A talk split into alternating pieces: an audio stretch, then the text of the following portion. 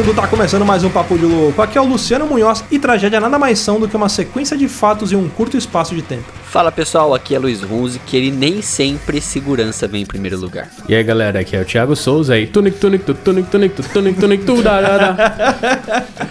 Eu pensei que você ia mandar alguma coisa em indiano, que é tipo Naranda Siru no Mumbago, sei lá como é que fala em Essa, indiano. mu- né? essa música eu lembro do Tunico Pereira. Tunico, Tunico, tu, Tunico Pereira. Tônico com Guaraná, tônico, tônico, tônico, tônico, tônico, tônico com Guaraná. Muito bem, senhoras e senhores, olha aí, estamos aqui reunidos. Você que ainda não pegou as referências indianas aqui, vamos falar sobre um desastre que aconteceu numa cidade lá na Índia, o desastre de Bhopal. Olha aí, falando um pouquinho sobre isso, pegando esse hype. A gente recentemente fez um cast sobre assim de Chernobyl, então a gente achou muito interessante falar sobre coisas relacionadas aí, sobre alguns desastres da humanidade. Mas antes, vamos para os nossos e-mails.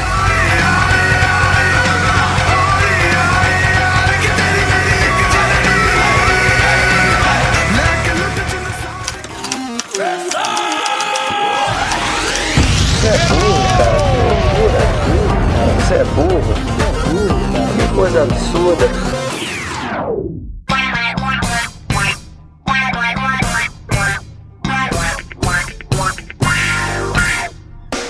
Para acompanhar a gente nas redes sociais, basta procurar por Papo de Louco no Facebook, no Twitter ou no Instagram. E para ajudar o Papo de Louco crescer ainda mais, é muito fácil. Basta você compartilhar os episódios com seus amigos em suas redes sociais. Assim, você estará ajudando na campanha do Ololô do Papo de Louco, colaborando ainda mais para aumentar o alcance da nossa audiência. E eu não posso deixar de falar das avaliações lá na iTunes Store. Deixa lá suas 5 estrelinhas e um comentário bem bacana. Lembrando que as avaliações serão lidas neste quadro. E para o ouvinte que deseja nos ajudar financeiramente, você pode colaborar através do PicPay, do Padrim e de doações lá no PayPal. Qualquer contribuição é muito bem-vinda, e dependendo da sua contribuição, você pode ganhar recompensas e brindes exclusivos do Papo de Louco. Para você que está chegando agora, lembre-se de assinar o nosso podcast. Ele é gratuito, está disponível lá na iTunes, Spotify e principais aplicativos desta mídia para smartphone. Além do podcast, para você que quiser conhecer o nosso conteúdo na íntegra e a nossa loja, entra lá no nosso site. Tá esperando o quê, rapaz? Acessa lá, é papodelouco.com.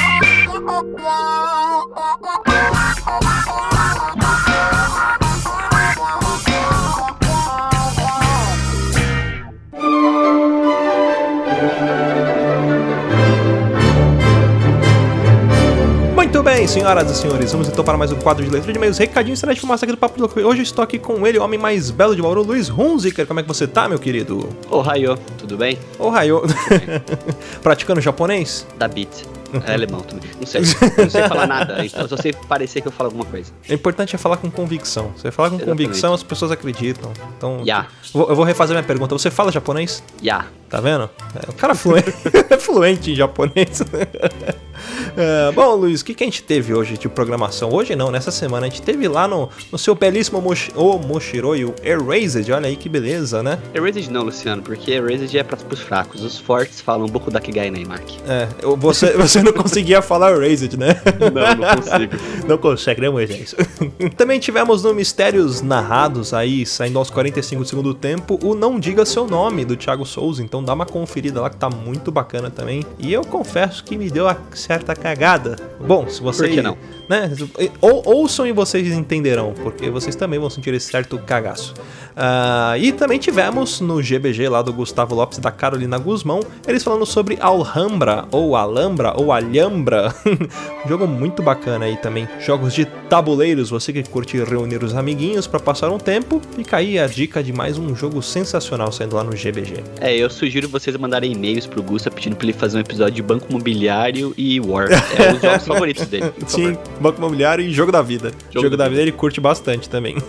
então, pra você que ainda não está ligado nessa nova grade aí, nessa programação, nós temos aos domingos o Papo de Louco. Terça-feira temos o Moshiroi, de quinta o GBG e de sextas-feiras quinzenais Mistérios Narrados. E logo mais vai ter novidade aí também, um cast vindo do Rudá chegando. Acho que mês que vem ele já estreia, então fiquem ligados aí que logo mais terá coisa nova e nossa grade provavelmente vai acrescentar mais um dia aí. Então teremos Mais papo de, é, pelo amor de Deus. Papo de louco cinco vezes na semana aí pra te encher o saco. Vamos pros e-mails então, Luciano, que a gente tem. A gente tem e-mails pra ler aqui hoje e fica, fica, fica a dica pra você, ouvinte. Manda e-mail pra nós aqui no contato.papodelouco.com, porque o que a gente quer é ouvir a sua opinião, ouvir a sua, suas, seus interesses, suas opiniões sobre os podcasts, como o Davi Domingues fez. Uhum. Que ele mandou aqui, fala seus loucos, tudo beleza? Aqui é o Davi, entre aspas, mascote, prestador de serviços de limpeza e manutenção de jardim de uma empresa familiar, jardineiro que trabalha com Boa. podcaster do Templo da Deusa Bêbada, caso se interessem, co-apresentador de um programa de cultura nerd ou Nerd em Pauta, com lives no Facebook, caso se interessem também, carinha feliz. E caçador de vampiros nas horas vagas. É, É o cara muito Blade. É o É Blade. o, cara, é o cara que vai montar char no Randall, né? Tipo, vai montar char de RPG e joga no Randall. Né? Aí sai um anão arqueiro com inteligência 10, sei lá. Gigante, com 2 metros É, de altura. gigante. Um anão de 2 metros de altura. Sou fã de longa data do programa de vocês e não lembro com clareza como cheguei ao seu podcast, mas acho que não haviam publicado o programa de número 40 ainda. Eu gosto muito do seu conteúdo, seja divertindo, seja trazendo informações como seus episódios de história, em especial o episódio sobre a participação do Brasil na Segunda Guerra, que é sensacional. E fica a dica, dica para quem não ouviu ainda, né, Luciano? Uhum, sim, é um dos melhores episódios aqui. É um dos que a gente mais Certeza. tem carinho, né? Exatamente. Apesar de ser fã de longa data e já ter sentido vontade de mandar um e-mail várias vezes, é a primeira vez que o faço. Isso porque tem uma parada que eu odeio amargamente e vocês não falaram. Pessoas que ficam usando termos em inglês aleatoriamente. Are you kidding me?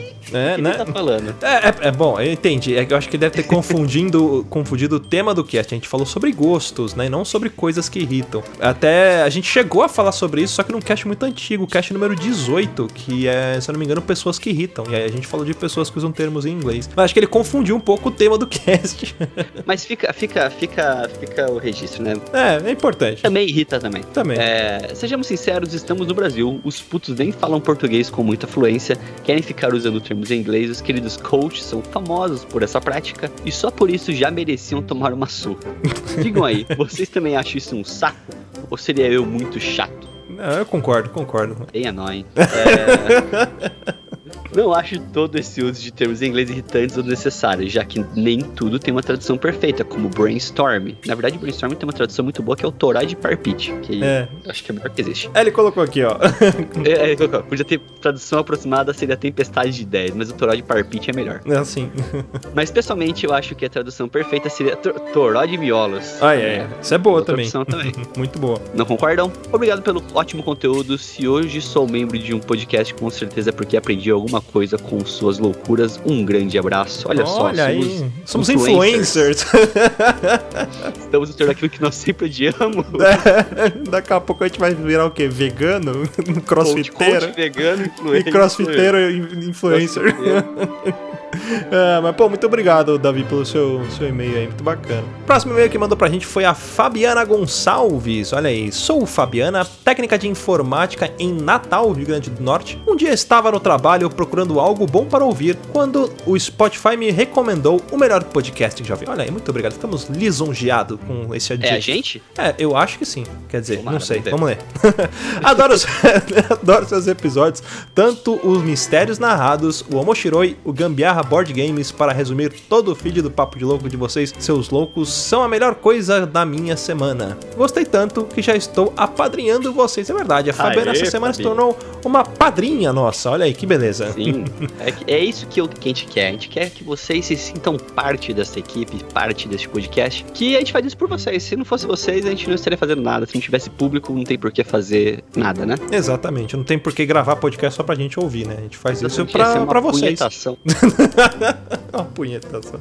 É, bom, continuando aqui. Já estou maratonando os episódios faz algumas semanas e adorei o papo de louco da semana. Na minha infância também só joguei jogos eu e o videogame, no máximo um Top Gear contra meu irmão. E funk não faz sentido, só é a repetição de uma ou duas palavras. Bem, já escrevi demais. Só quero agradecer pelo episódio divertidíssimo. Minha semana agora é mais divertida. Já estou fazendo o Ololô e espalhando o podcast de vocês para todo mundo. Agradeço a vocês pelo ótimo episódio e me desculpem pelos erros ortográficos. Imagina, a gente- a gente nem percebe esse tipo de coisa, até porque eu sou semi-analfabeto.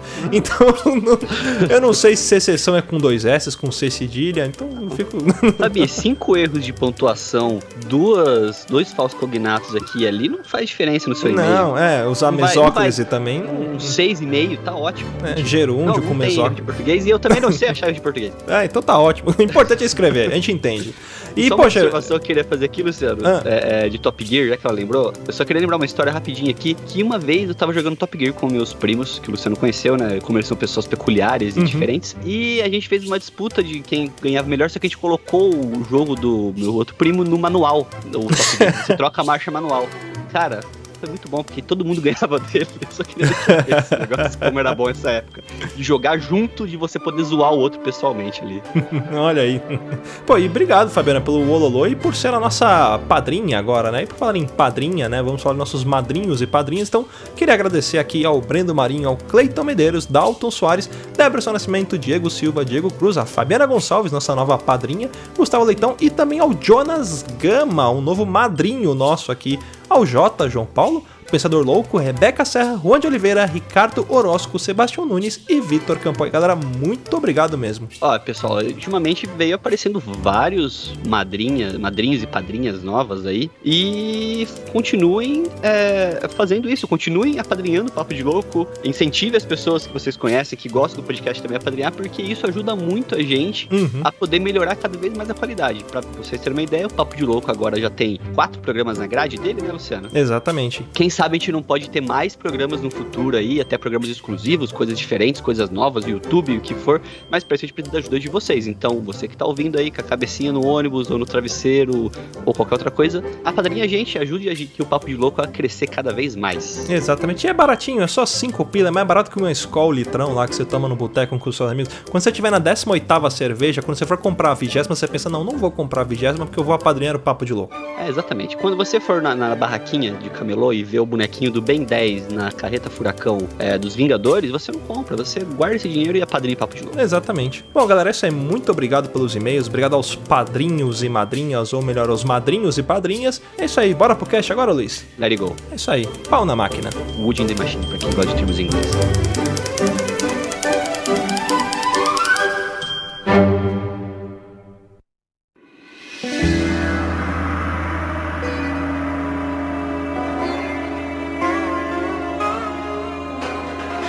Então, galera, hoje a gente veio falar sobre um, um acontecimento que ele é pouco conhecido, apesar dele ter sido em questões de proporções muito maior que Chernobyl, né? Mas Chernobyl tem muito mais hype que ele, é muito mais. É que tragédia é, é ruim você falar que é pop, né?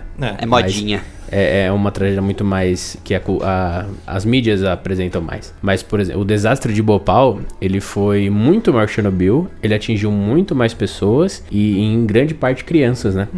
Mas eu acho que eu sei por que não teve tanta proporção. Porque, como eu disse, né? Proporção, né? Porque proporcionalmente você tinha, sei lá, vamos supor que você tem um milhão de habitantes na Rússia para a quantidade de pessoas que morreram. E na, Chi- na Índia você tem 5 trilhões de pessoas para a quantidade de pessoas que morreram. Então é insignificante em relação à população total. É, se você for olhar nessa parte sim, questão de proporcionalidade, sim. Mas eu acho que é porque a- o Chernobyl aconteceu na União Soviética, que era o assunto do momento, né? Uhum. Plena Guerra Fria e tal, né? Em meio à Guerra Fria. Bhopal também aconteceu em meio à Guerra Fria, foi em 84. Mas não tava no Mas coração. é, da não era o coração, né? Era na Índia, era um país que não tinha nenhum tipo, na época, né? Não, não se mostrava tanto. Mas basicamente o desastre de Bhopal foi um vazamento de gás, né? Que ocorreu na madrugada de 2 para 3 de dezembro de 1984, numa fábrica de pesticidas. É uma fábrica britânica, é a Union Carbide India Limited, era chamada de UCIL, né? E ela aconteceu na cidade de Bhopal, que era a capital do, estádio, do estado de Madhya Pradesh. É uma região central ali da Índia, né? Do, ou seja, o central do país. Mesmo não sendo tão conhecido, ele é considerado o pior acidente industrial da humanidade, né? Porque mais de meio, milhões de, meio milhão de pessoas, né? Meio milhões é feio, né? Desculpa. Mais de meio milhão de pessoas foram expostas a 35 toneladas de gás é, venenoso, o isocinato de metila, ou MIC, ou MC, tanto faz, né? E além de ter atingido Bhopal, a substância atingiu outras pequenas vilas localizadas ao redor da fábrica. Eu, eu acho interessante a gente pensar assim, né? Porra, mas então por que que fabrica-se agrotóxico, né? Por que que os caras, já que é tão nocivo, tão perigoso, né? Aí a gente pensa para refletir, igual a gente refletiu lá em Chernobyl, lá a gente falando, por que que tem usina nuclear se é tão perigoso, né? É, acho que a, ali era mais uma proposta de negócio para tentar é, levantar a cidade. Você tinha uma cidade na época que era muito pobre, né? Onde você tinha uma demanda muito grande de alimentos. Então você tinha muitas pessoas. Você tem, se você tem gente, você tem mão de obra. E ali surgiu uma oportunidade dessa empresa de montar a fábrica de pesticida. Por quê? Né? Você montando a, a fábrica de pesticida, você poderia ter um controle de pragas e ter uma qualidade melhor dos alimentos que seriam fornecidos para aquela região, né? E não só para aquela região, óbvio, né? Para as regiões. Pra toda a Índia, né? Para toda a Índia, para onde fosse exportado, até porque para você vender para mercado indiano são bilhões de trilhões de quadrilhões de quinqualhões de pessoas que moram ali. Então você tendo uma empresa faturando naquele mercado, você tem muito dinheiro envolvido e muita oportunidade de desenvolver. Tanto que hoje em dia Bhopal é um, é um dos principais pontos turísticos da Índia, né? Porque é uma cidade que desenvolveu desde aquela época e uma das coisas que fez com que ela desenvolvesse foram essas empresas que foram para lá, inclusive essa da, da Union Carbide, né? E não só pelo comércio com a Índia, né? Porque a Índia, se você for ver, é, é a porta de entrada ali do, do Oriente, né? Então, uhum.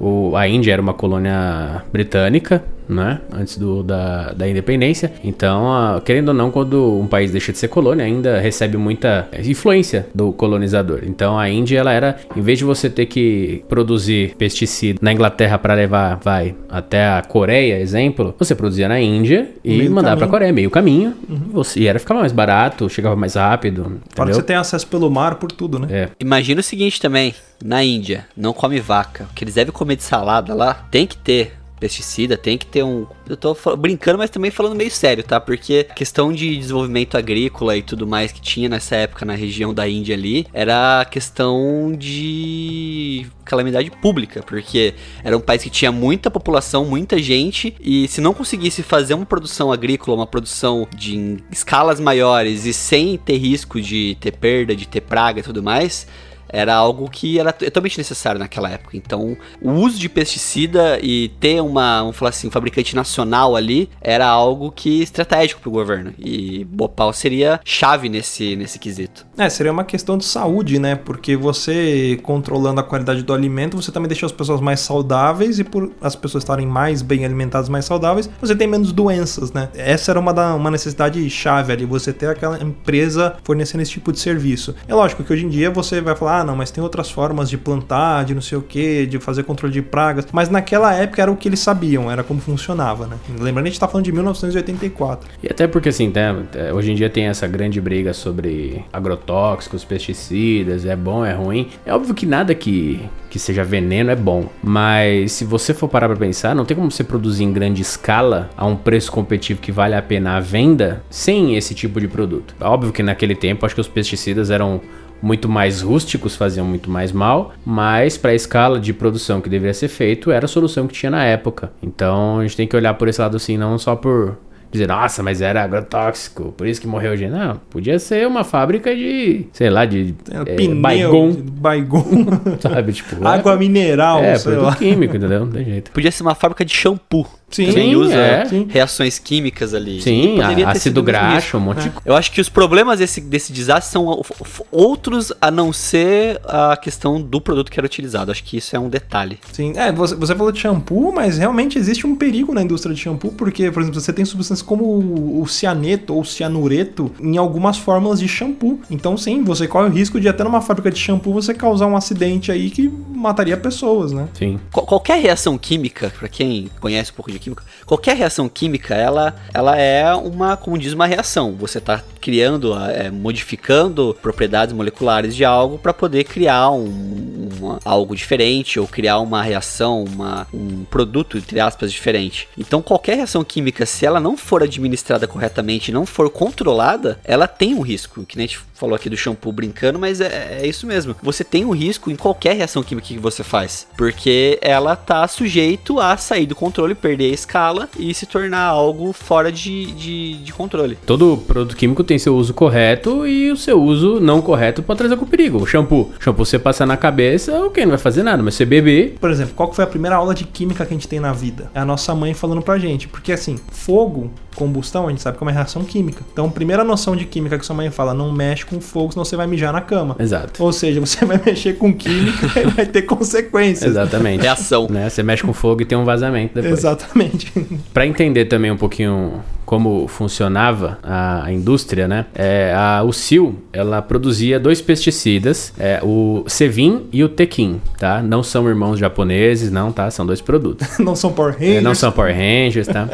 Essas substâncias são criadas através da quebra da molécula de um produto perigoso chamado fosgeno. E para que esse, pro- esse processo químico é, acontecesse, essa quebra, ele deveria ser feito em duas etapas. E essas duas etapas seriam o modo seguro de se fazer essa quebra química. Mas isso era muito caro e demorado. Então a Alcil resolveu usar um processo que fazia as duas quebras de uma vez só, poupando custo e tempo. Só que para isso ela utilizava um outro produto perigoso, que é o MC, que é o isocinato de metila. Ou seja, como matéria-prima elas utilizavam o fosgeno, que é um produto perigoso, e para poupar tempo, eles utilizavam um outro produto perigoso para fazer a quebra, que era o MC ou o MIC. A Usil na época tinha três tanques de MIC enterrados. Qual foi o causador desse desastre? Foi novamente, assim como Chernobyl, né? Foi a falta de segurança e falta de manutenção, né? Que foram os, os fatores principais. Algum, os pontos que levaram a esse, esse- a acontecer esse evento, né? Como eu disse, tinham três tanques de MC enterrados, né? Porque é- enterrar tanque de produto químico é um processo de segurança. Porém, assim, você tá na Índia. A Índia na sombra faz 94 graus Celsius, saca? Então você deveria manter, né? Que são produtos químicos, a maioria deles reage com calor, então você deveria de- deixar eles resfriados. Só que o sistema de resfriamento dos tanques estava desligado para poupar energia. É, que beleza. Né? Ó, que bonito, né? e ou seja, e eles passaram dias no subsolo sob o calor do interior da Índia, na região central da Índia, saca? Tipo, se você acha que, sei lá, o Pará é quente, é porque você não foi pra Índia, entendeu? né? E outros dois fatores era que o tanque de filtragem de gases tóxicos, que era um sistema de segurança do- da planta, estava inativo por falta de manutenção e a todas as tubulações não tinham anteparos nas conexões do- dos tubos. O que, que é um anteparo? Nas conexões do tubo, quando um tubo termina e você encaixa outro, você tem um flange, você tem os parafusos. O anteparo faz a vedação desse, desse pequeno, que querendo ou não, fica um, um, É um espaço onde Uma passa o ar. borrachinha ali. É, uma borrachinha. Então esse anteparo serve para vedar essa conexão, né? Uhum. E na madrugada de 2 para 3 de dezembro, uma falha do processo de limpeza do tanque, né? Um funcionário chegou e foi cumprir a atividade dele, que era fazer a limpeza de uma tubulação. Nessa limpeza, o, o- uma falha nesse processo fez com que um tanque de MC começasse a ser enchido é, com água.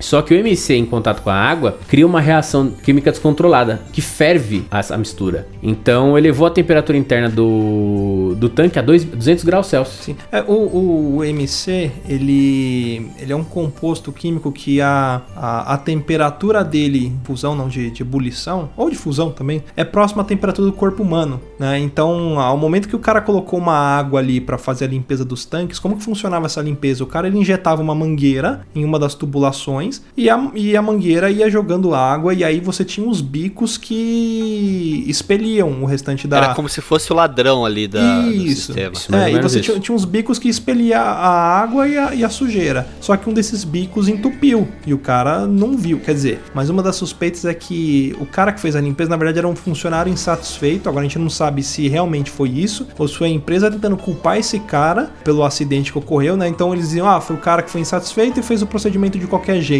né? E a outra foi falha de segurança mesmo. Então o cara ia lá, ele injetava uma mangueira, né? Ele parafusava ali e aí ele jogava água para fazer toda a limpeza, que essa limpeza, se não me engano, ela era feita diária, assim. E teve o entupimento desses bicos, que não sabe se foi realmente entupimento ou se foi proposital ou não sei o que. E uma outra falha nesse sistema de segurança é que você tinha uma outra. Se fosse uma, uma válvula que quando você tivesse algum vazamento, alguma coisa, como por exemplo a água, ela, ela fecharia, como se fosse fechar um registro e a água não passaria, né? E grande parte dos sistemas dessa fábrica não tinha essa válvula. Então imagina como se fosse assim: você tem um tubo e ali tá passando uma, uma substância, sei lá, água, alguma coisa assim, e é como se você colocasse uma, uma guilhotina, uma porta ali para fechar aquele tubo e não deixar passar Uma água. comporta, né? É, como se fosse uma comporta, mas, mas imagina em canos mesmo, né? Ele fecharia o cano. Como se fosse fechar um registro, mas era um sistema de segurança. Automático. É. E aí, por conta disso, pelo cara deixar encher de água, e a água entrar em contato com aquela substância, ela trouxe uma temperatura. Lembrando que a gente tá falando da Índia de 96 graus Celsius na, na sombra, né? Então a água não vinha geladinha. Em Ela- 1984. em 1984, né? Ela vinha com uma temperatura mais ou menos ali, próxima do corpo ali de 36 graus, 35 e começou a fazer esse processo de evaporação e gerar esses gases. né? Exato. E aí criou essa reação química, né? Então a água chegou na temperatura já de ebulição do MC, o MC evaporou, a água chegou a 200 graus Celsius, evaporou, começou a acumular pressão dentro do tanque. Aí a válvula de segurança do tanque estava funcionando. O que, que ela fez? Ela fez o trabalho dela. Abriu automático, sentiu a pressão, abriu automático e mandou para o sistema de, de liberação de gases. Esse sistema, ele tem no final dele um tanque de filtragem. Então o que acontece? A água chega evaporando, o gás da água e o gás venenoso, passa por esse filtro, o gás venenoso fica retido, né, na- no filtro e o que sai na boca do desse filtro é somente vapor de água, limpo. Então toda vez que você passa no- na frente de uma indústria química e você vê aquele vapor branco, é isso aí. É vapor de água que foi filtrado e está sendo jogado na atmosfera que não faz mal. Semelhante à, à usina nuclear, né? Isso, Se você exatamente. vê aquele vapor branco, aquilo ali é vapor de é água. vapor de água. Não tem, não, não é tóxico, não é nada, não é nada Exato. nocivo. Só que esse tanque de filtragem, como a gente falou, ele estava desativado por falta de manutenção. Então a usina liberou 35 toneladas de veneno no ar. Cara, eu imagino assim, 35 toneladas de algo sólido. Agora imagina 35 toneladas de gás, cara. É muita Olha coisa. quanto gás. Então o que, que aconteceu? Dessa nuvem de destruição ela foi levada pelo vento até uma favela próxima, onde a maioria das pessoas estava dormindo. Quem conseguiu acordar, correu. Só que isso foi pior, porque o MC, ele é um gás que ele não tem cheiro, ele não, não, não, não produz, não, ele não é quente no ar, né? Ele é no mormaço da Índia, isso não, não ia fazer diferença. E ele fica pairando a meia altura do chão, porque ele não é tão é, mais pesado que o ar. Ele fica, vai, do 2 metros para baixo, mais ou menos, assim, é onde fica essa nuvem de gás, bem próximo ao chão. Então quem correu acabou inalando mais gás. Ou seja, e as crianças, por terem estatura menor, Exato. ficaram num- numa área de maior é, concentração de gás e as Maior por mais- exposição. é. Estavam todo mundo dormindo. Ou seja, quem acordou, acordou morto, né? Exatamente. E o. Acordou morto. É. E o. Só uma errata aí. Não é que o, o gás não tem cheiro, mas o gás ele tem o mesmo cheiro de grama recém-cortada. Ah, é verdade. é. Então as pessoas não, não geram alarme. É, e no dia seguinte, aí foi a calamidade. Porque os corpos do- das pessoas que morreram cobriam as ruas. Sabe? Tipo, Bhopal tinha. é, em apenas um dia, 25 mil morreram dentro na cidade de Bhopal. 25 mil em um dia, né? Segundo as estimativas mais altas. E, cara, se você for parar pra pensar, 25 mil é quatro vezes mais. No primeiro dia, quatro vezes mais do que o total de vítimas de Chernobyl. Uhum. Vítimas diretas, né? Vítimas diretas. É, uma coisa que chama atenção desse assunto, né, é a negligência que teve em todo o processo, né, de fabricação. Negligência dos funcionários ali, mas também da empresa, né, porque mesmo sendo uma filial ali, tudo mais, a, a empresa responsável, né, a, a Union Carbide, ela tinha total responsabilidade sobre aquilo que era feito no sobre o nome dela, Sim. na produção dela ali na região. E situações que nem a gente falou, né, como a quebra das moléculas ali, que em vez de fazer em duas etapas, fazia em uma. A questão dos anteparos ali também, né, da que a gente comentou, que não estavam sendo utilizados. Uma das justificativas que são utilizadas hoje pelos ex-funcionários e tudo mais, os pessoal da época, é que para poder fazer a troca desses, desses anteparos era necessário que tivesse utilizando uma roupa especial, tinha que ter uma parada do processo por algum tempo para poder fazer essa troca e para reduzir esse custo, reduzir essa necessidade, resolveram que não era necessário fazer essas trocas. Então assumiram ali um risco que era desnecessário, não tinha necessidade de, de ser feito. Uma frase que eu acho que qualquer pessoa no mundo, na vida, tem que levar, é uma frase que uma vez num treinamento eu vi é, o pessoal comentando que ela, essa frase ela é do, ela tá na, na portaria, na entrada da Bell Company, que é a empresa que era do Graham, do Graham Bell. É uma frase que diz assim: nada é tão urgente ou tão prioritário que possa ser feito sem segurança. Então, assim, nada é tão urgente, tão importante, tão prioritário na sua vida ou no seu trabalho que você tenha que fazer essa coisa sem segurança. Falar, ah, eu vou, eu tenho que usar óculos, eu não vou colocar o óculos para poder fazer mais rápido, para poder enxergar melhor. Se é necessário fazer algum processo, algum procedimento, não é porque alguém inventou e alguém tá querendo te prejudicar, é porque realmente aquilo é importante ser feito. É, e aliás, essa fábrica eles já, já passaram por um, um acidente né, antes desse. Teve um caso de um funcionário que ele estava com a roupa, né? E ele estava manipulando alguns componentes. E aí caiu uma quantidade considerável na roupa dele. E aí o- qual que é o procedimento? É você sair correndo e se enfiar embaixo do chuveiro. Chuveiro de Né? Segurança. O chu- Aquele chuveiro de segurança que ficava no, no mesmo pátio ali onde você tinha os componentes lá, onde ele tava manipulando tubulação e tudo mais. Então esse cara, ele- na hora que ele, ele viu que caiu o composto nele, ele correu pro chuveiro, o que, que ele fez? Ele tirou a roupa, né? A roupa, não a roupa dele, mas a roupa de, de- de manipular, né? Como se fosse um macacão, né? É, e aí a água que caiu em cima do macacão causou essa mesma reação química do acidente que futuramente ia acontecer. Ou seja, elevou a temperatura do, do, do aquele composto que estava na roupa dele, gerou um gás, ele inalou aquele gás e ele morreu. Ou seja, se ele não tivesse tirado a roupa, talvez ele estaria vivo, né? Sim. Porque a roupa protegeria a, a respiração dele, né? E aí ele acabou inalando e morrendo. Mas isso daí cai na. Pra quem trabalha com segurança, sabe? É, que eles dizem que a cada 100 incidentes, você tem um acidente com perda material. E a cada 10 acidentes com perda material, você tem um de com perda fatal. Então, por exemplo, esse cara foi o acidente de perda fatal. Então, você pode ter certeza que antes dele teve vários outros incidentes e acidentes envolvendo esse processo. Uhum. Entendeu? Mas às vezes é aquela coisa que acontece e o cara fala, puta, quase, hein? Olha, É. e continua o trabalho e não se atenta. Porque em 84 nós não tínhamos aquele, né, conceito de segurança do trabalho, ainda mais no interior da Índia. né? Uhum. Isso que o Thiago falou agora, dos acidentes e tudo mais, é, vem do conceito da pirâmide de Bird. Isso, eu não lembrava o nome desse conceito. Isso, pirâmide de Bird. Que ela, ela, ela tem algumas variações de quantidade, mas ela fala mais ou menos assim, ó. Na base dela são 30 mil desvios. Então, assim, você tem 30 mil desvios que acabam gerando 3 mil incidentes, que são quase acidentes, tá? Você acaba gerando 300 acidentes sem afastamento. Aí você tem 30 acidentes com afastamento. De, desses 30. hum, Desse número total de 30 mil desvios, 30 mil problemas ali fora do, do padrão de segurança, um é fatal. Você vai achar com outras quantidades, outras variações, mas essa é uma delas que eu, que eu já tinha visto.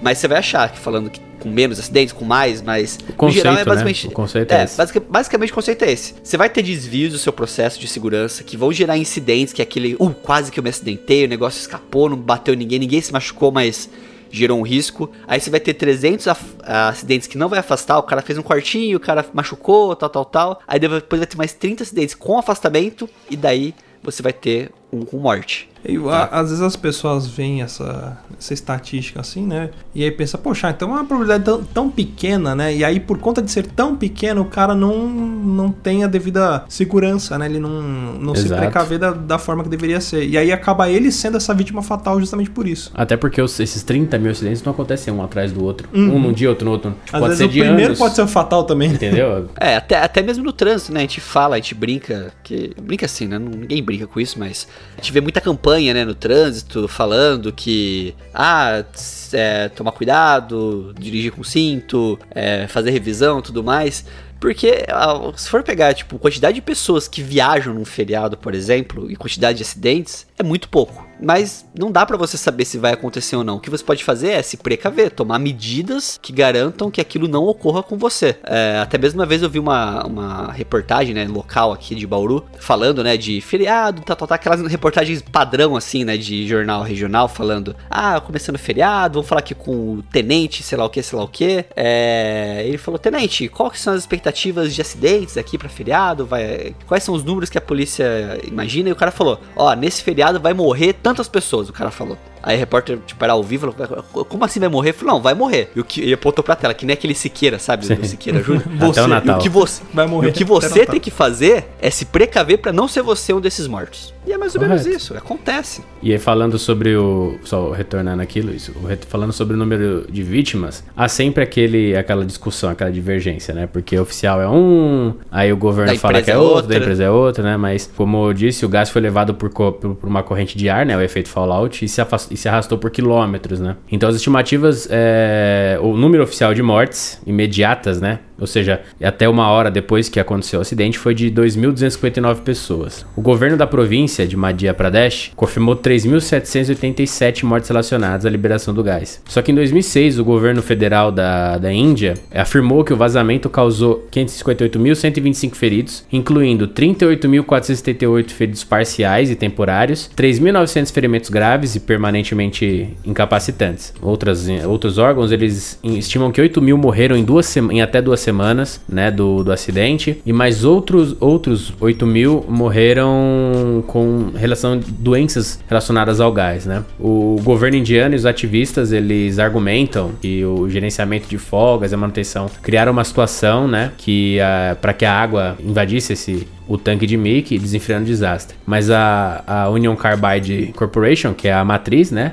da UCIL, é, argumenta que a água entrou no tanque por um ato de sabotagem. É, que, que foi aquilo que Foi eu o que falei, você né? falou. Que é, pra se safar, eles falaram, ah, era um, um funcionário insatisfeito que fez isso aqui e aí ocasionou todo o problema. Provavelmente um dos que morreu no acidente. É, e Provavelmente aí foi o, que, foi o primeiro a foi morrer, o né? primeiro a morrer. né? E falha humana, você não tem quem culpar se não for o cara que, fel- infelizmente, também acabou falecendo pelo desastre, né? É. Então é aquele negócio, ah, não, não é meu, a culpa não é minha, como milhões de, de empresas aí fazem. É, eu acho que é até uma questão quando a empresa fala, ah, mas é uma pessoa insatisfeita, a culpa é da empresa também. Também. Com certeza. Porque ela que gerou a insatisfação do cara. Com razão ou sem razão, se for até mesmo esse o caso, quem gerou a insatisfação do funcionário foi a empresa, entre aspas. Mesmo que o cara tenha razão ou não, entendeu? Falta, aí falta, o que falta em muita empresa que é acompanhamento, ouvir os funcionários, ter uma, uma forma de, de registrar, né, ocorrências, reclamações e tudo mais, que muita empresa usa esses canais de comunicação com, a, com, o show de fábrica ou com os funcionários pra tentar coagir. O cara vai lá e faz uma reclamação ou faz uma observação e o cara acaba sendo prejudicado por conta daquilo. Então o cara pensa duas vezes antes de começar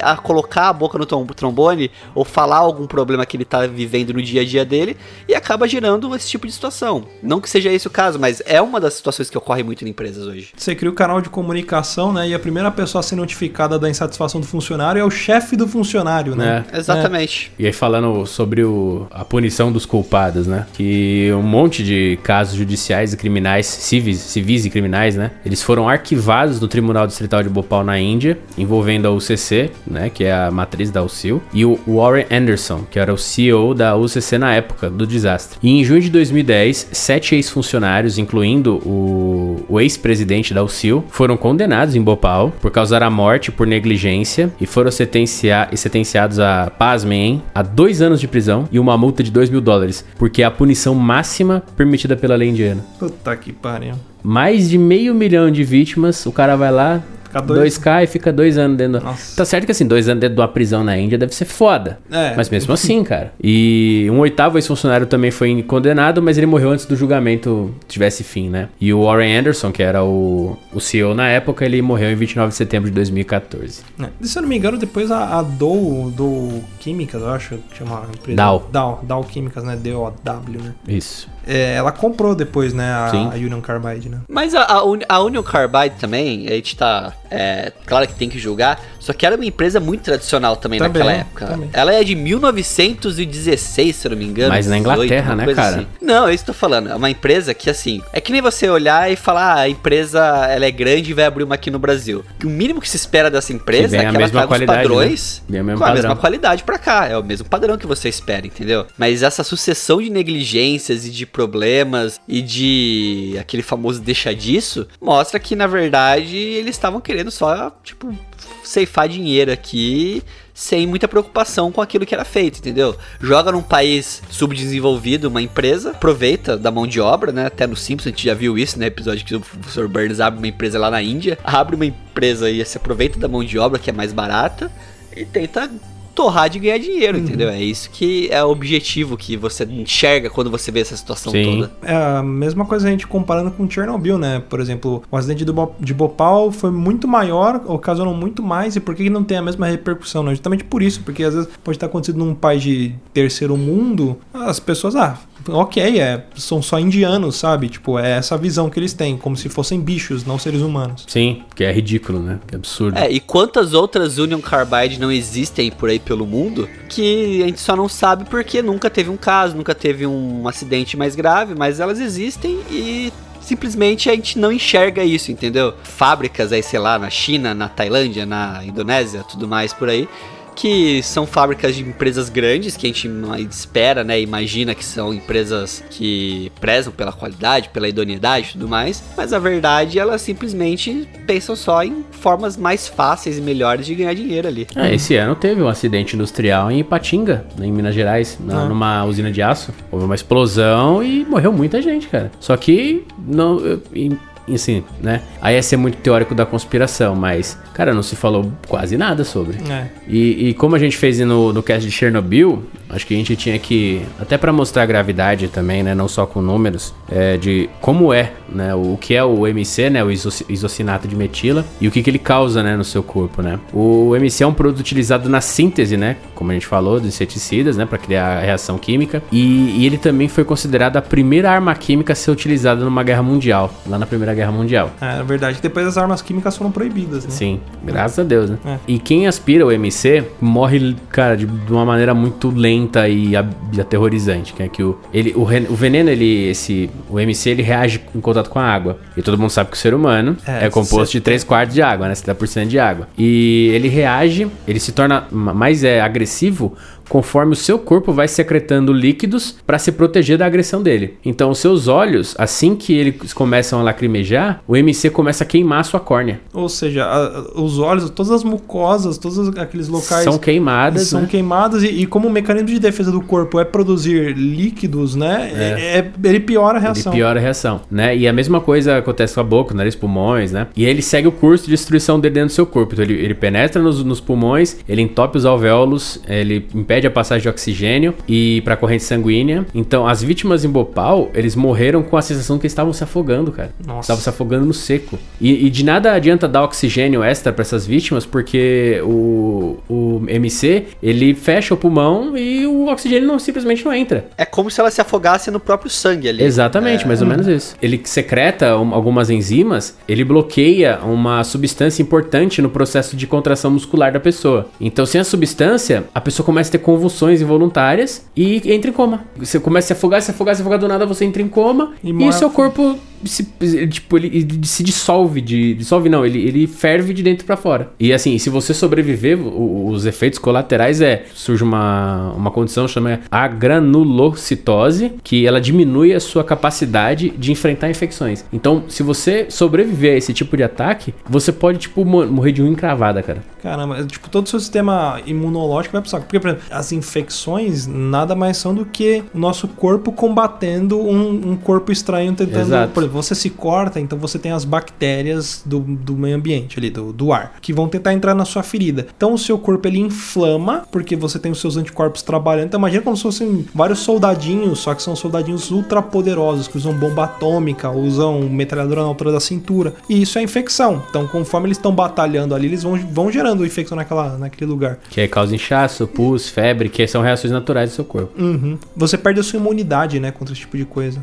Exatamente. Pra gente falar um pouquinho também do pós-desastre, né? Que aconteceu logo após. Imediatamente após o desastre, quando se percebeu o que estava acontecendo, é, o sistema de saúde local ficou sobrecarregado. Porque nas áreas que foram severamente afetadas, 70% do, da equipe médica eram médicos não tão qualificados. É uma equipe que não tá preparada para milhões de baixas, sabe? Tipo, eram médicos que eram sanitaristas. Então eles, eles, cara, tratavam bicho de pé, verme em criança. E nem e muito. Os médicos nem os pais estavam preparados para combater, né? porque era uma área muito o, o pobre, tratamento né? de- exatamente, né? Então, em poucos dias também, em questão do, do meio ambiente, as árvores das proximidades elas ficaram estéreis, elas morreram. E os animais que morreram também, porque todo mundo sabe da Índia, tem vaca na rua, um monte de coisa, eles começaram, cara, vocês viram que a- as, as carcaças é, dos animais morriam, elas inchavam e começavam a explodir por causa dos gases que eles soltavam, que o corpo solta, né, na decomposição. Então, estima-se que 170 mil pessoas foram tratadas em hospitais dispensários temporários para evitar maiores infecções. Mais de 2 mil animais, né, como búfalos, cabras, foram coletados e enterrados no para não espalhar a infecção.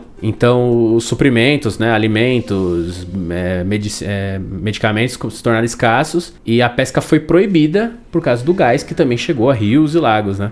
É, tem um lago muito famoso naquela região, né? Que é um ponto turístico, assim, bem, bem Sim. conhecido. Uma coisa que, que é interessante ver desse acidente, né? Que a gente fala do pós-acidente, só que ele é algo que se estende por muito tempo ainda. É, em 2014, tem um fotógrafo que fez pela BBC, o fotógrafo chama Nazes Afros. Ele fez uma sessão de fotos 30 anos depois do acidente de Bhopal, com crianças e pessoas daquela época, mostrando quais foram os efeitos da, desse, desse incidente na região. Então, assim, ele fotografou crianças de 15, 17, pessoas que nasceram, tipo, no mesmo mês, ou no, até mesmo no dia. Tem pessoas que nasceram, no, no, tipo, horas depois da, da, do acidente. E o que ele relata é que muitas pessoas com problemas crônicos de saúde relacionado à fraqueza, fadiga, sangramentos, é, problemas de visão, problemas é, de dores agudas, problemas de deformações né, ósseas. Então, tudo isso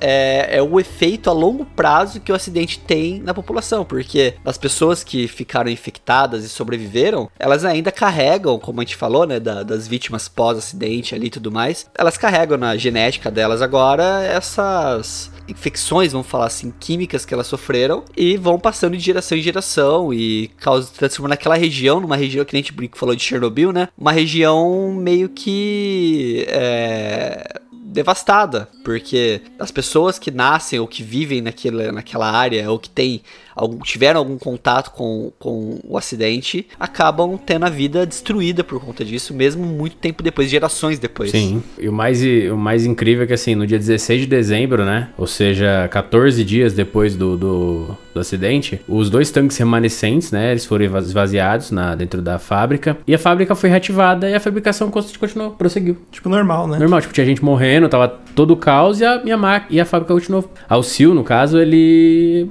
ordenou que a fábrica continuasse a produzir. E apesar do, das precauções de segurança, aí tinham helicópteros transportando água, isso causou um, uma segunda evacuação aí em massa de Bhopal, como se fosse um caos generalizado aí, né? E declarações formais foram emitidas pra, pelo governo de que o ar, a água, a vegetação e os alimentos aqui a partir daquela data estavam seguros, mas advertiram a população para não consumir peixe, porque peixe é uma carne que absorve muito que tá na água e tal. É, é porque os, os resíduos foram né, depositado ali na, nas Exato. águas também, né? É, é, é diferente assim de Chernobyl, acho que o, o- essa catástrofe, né, matou muito mais pessoas, teve um impacto muito maior, mas ao longo do tempo é, não causou tantas consequências igual o material radioativo de Chernobyl, que você ainda tem a presença de radiação lá. Sim. né? Ho- Hoje você não tem vestígios dos gases ali. É na- porque a radiação é mais permanente, né? É, a, a, a, bem mais. A vida, vamos dizer assim, da radiação é muito maior do que a vida do, do gás ali, né? Uhum. O gás se dissipa muito mais fácil, né? E aí, pra gente fazer, como a gente falou, fazer um comparativo, em Bhopal, o número de mortos gira em torno de 25 mil, de, expos- de expostos né, e feridos é, pelo gás, ele foi contabilizado em 558.125 vítimas, sendo que dessas, 200 mil eram crianças. E os mortos devidos às doenças provenientes do gás contabilizaram 16 mil vítimas, um total de 599.125 vítimas. Em Chernobyl, em mortos, né, tiveram 3 mil, expostos 350 mil e mortos devidos às doenças provenientes 6 mil, ou seja, 359 mil vítimas. Então foi quase, o Bhopal foi quase duas Chernobyl, né? E ainda com o agravante de que 200 mil crianças morreram em Chernobyl, nenhuma criança morreu, né, diretamente do, do, do- acidente, acidente, né? né? É, foi mais por bombeiros, câncer, né? essas coisas, né? Então, e infelizmente não é tão divulgado pra grande população esse acidente, meio que ficou passou reto, né, pela história, Uhum. mas é em grandes em- empresas ainda é um exemplo de como a falta de segurança, de manutenção e de. E como a gente pode dizer, de. ah, Não vou dizer auditoria, mas de vigilância que pode causar, né? É, assim, a gente, quando a gente se depara com situações como essa, como a de Chernobyl, a gente não pode ser radical. Falar, meu Deus, não pode ter agrotóxico nunca mais, ou então nunca mais vamos produzir energia de usinas nucleares, não sei o quê. Até porque vo- você tem normas de segurança que devem ser é, seguidas, e quando você tem esse tipo de, de serviço, vamos dizer assim, é para um bem maior para a humanidade, né? Então, como a gente disse no começo do cast, é, a produção do agrotóxico ali era para eliminar as pragas da, da localização ali e fornecer alimento para a própria população, senão a população ia morrer de fome. Então, existe uma necessidade do porquê aquilo estar ali. É lógico, tem que tomar cuidado com, com a questão de segurança e tudo mais para não acontecer esse tipo de acidente, né? Então, geralmente, esse tipo de, de, de coisa gera esse tipo de polêmica ou de reflexão. Porra, então tem que acabar com o agrotóxico, né? Tem muita gente que é muito radical quanto a isso. E tem muita gente que é radical contra, né? Fala, não, tem que pôr agrotóxico em tudo. Eu quero virar um X-Men, sabe? Eu quero comer kryptonita e sair voando, sei lá. É, e, e a gente tem que dosar as coisas e ter, isso é um pouco racional. Entender que o ser humano ele tem responsabilidade, tanto responsabilidade com a natureza, mas também ele tem que ter responsabilidade com aquilo que ele mexe para que ele não cause catástrofe. Mas ele, ele não pode deixar de mexer com algo que vai trazer um benefício para a sociedade, né? Exato. Nada em excesso faz bem, Uhum. nem punheta. Nada. É, agrotóxico em excesso, nada de excesso faz bem pra saúde, pra pessoa. Ninguém fica bem comendo muito agrotóxico. E essa questão que a gente tá falando aqui, né, de ah, é, é, tem que parar, tem que acabar, esse tipo de coisa é uma decisão que não é tão preto e no branco que nem a gente tá falando, que nem, que nem as pessoas imaginam, né? Tipo, usa ou não usa. Pô, imagina uma região que tem muita dificuldade, que nem a gente tá falando da Índia, né? Uma região que tem muita dificuldade de fazer agricultura desenvolver, de conseguir manter as produções sem pragas. O agrotóxico, ele tá lá pra ajudar nisso. Sim. Claro que o excesso, que nem a gente falou, punheta e excesso faz mal. Agrotóxico e excesso faz mal. É, e hoje em dia vai, vai desenvolvendo, né? Você consegue ter outras alternativas, né? E isso, tem alternativa pra todo mundo. Quem não quer agrotóxico consegue não usar. Quem quer o agrotóxico consegue usar. Então, existe alternativa pra todos hoje. hoje. Hoje em dia, a gente vive num mundo muito mais democrático. Que a gente não tem, não é obrigado a aceitar tudo que, as, que vem pra nós, entendeu? Exato. De opção de produto ou de serviço. Então, a gente tem opções pra gente poder escolher. Não era que nem no passado que você não tinha escolha. Era isso ou isso, entendeu? E falando em segurança, cara, é, o Luiz também trabalha em uma grande empresa, Fabril. Luciano nem tanto, que o Luciano é boy, o Luciano mano, só, só mexe no computador. Trampo de computador só. Nunca apertou um parafuso. teu cu. Mas falando sério, o, o Brasil, ele tem uma das mais avançadas legislações de segurança de trabalho do Isso é mundo, verdade. cara. É, é assim, é, é muito legal, é uma preocupação muito grande, é, as multas são pesadas, então existe até casos que tem muitas empresas que estão abrindo filiais do Paraguai, e os paraguaios gostam muito de trabalhar para as empresas brasileiras porque eles se sentem mais seguros, porque eles tomam bronca se eles não usam luva, é, sabe? É uma cultura que eles gostam. Então, eu acho que essa, essa questão o brasileiro, o Brasil não pode deixar nunca de fazer isso, né? Tipo, de diminuir a segurança para produzir mais, cara. Mas é muito legal trabalhar com isso e ver que os esforços são, são bem compensados. Tem, tem empresas que trabalham aí já há 4, 5 anos sem nenhum tipo de acidente. Isso, é, isso é um dado quase impossível na Europa e nos Estados Unidos. Hoje, por exemplo, a gente tem hoje uma norma regulamentadora nova que tá surgindo. Nova assim, né? Nova, entre aspas. Surgiu uma norma 10 aí, anos. pessoal. Olha só que eu trouxe. Aquele papo de, de, de A almoço. famosa NR. Famosa NR, NR12. Geralmente tá? chega alguém do sindicato, né? Pessoal, vamos tomar um café, né? E aí fala, ó, tem uma norma aqui. É, então, essa norma no- regulamentadora nova, que é a NR12, ela é de segurança em equipamentos produtivos. Então é o que? É para garantir que você, operador, você que opera uma máquina ou equipamento, não tenha nenhum risco de sofrer algum esmagamento, sofrer algum, algum tipo de acidente de trabalho por falta de proteção no equipamento. Porque hoje em dia a gente sabe que muitas das máquinas construídas no passado, elas não tinham essa preocupação de segurança tão forte que a gente tem hoje. Elas tinham menos preocupações, até mesmo importadas. Então elas têm muitos pontos de risco de segurança para as pessoas. E eu falo para você, cara, eu participei de uma reunião dessa norma aí recentemente. Empresa que não se adequar a ela e quiser pagar para ver a multa, vai fechar. Toda multa, toda multa é de, de segurança de NR é absurda. Conheço casos de empresa, por exemplo, multinacional aí, que fabrica equipamento e tudo mais, que reclama de fornecer pro Brasil. Fala, pô, empresa chinesa, por exemplo, pô, pro Brasil tem um monte de lero-lero pra fazer na máquina, quando eu mando pra tal lugar não tem. Mas não é porque é preciosismo, é porque realmente. Não é puramente burocracia pra encarecer o produto, né? Exatamente, é, é zelo por segurança. Pelo menos esse ponto eu consigo falar que a gente no Brasil, a gente tem muita, não vou falar sorte, mas tem muita competência. Tá anos luz na frente nessa- de muita gente aí. Nesse zelo por segurança no, no- na- nos postos de trabalho. Essa NR12 não é recente não, Luiz. Ela já existia, mas eu falo assim, recente assim, que ela está sendo obrigatória Ah, sim, tá.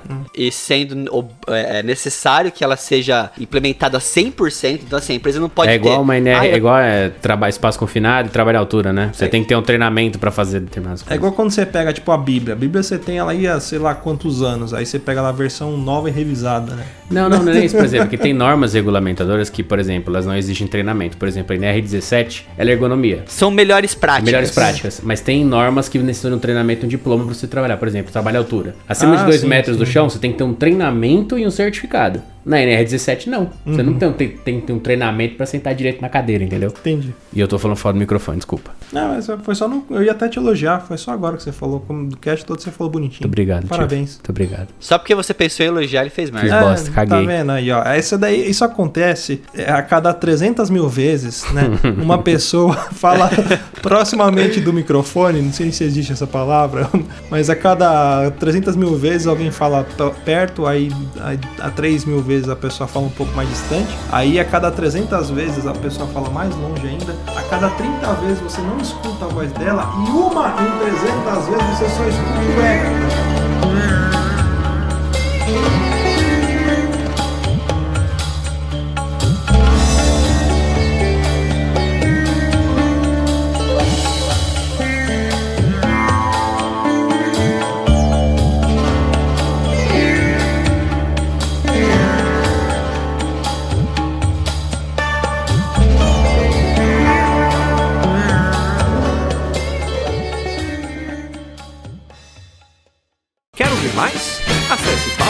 Papodelouco.com ou assine o nosso podcast.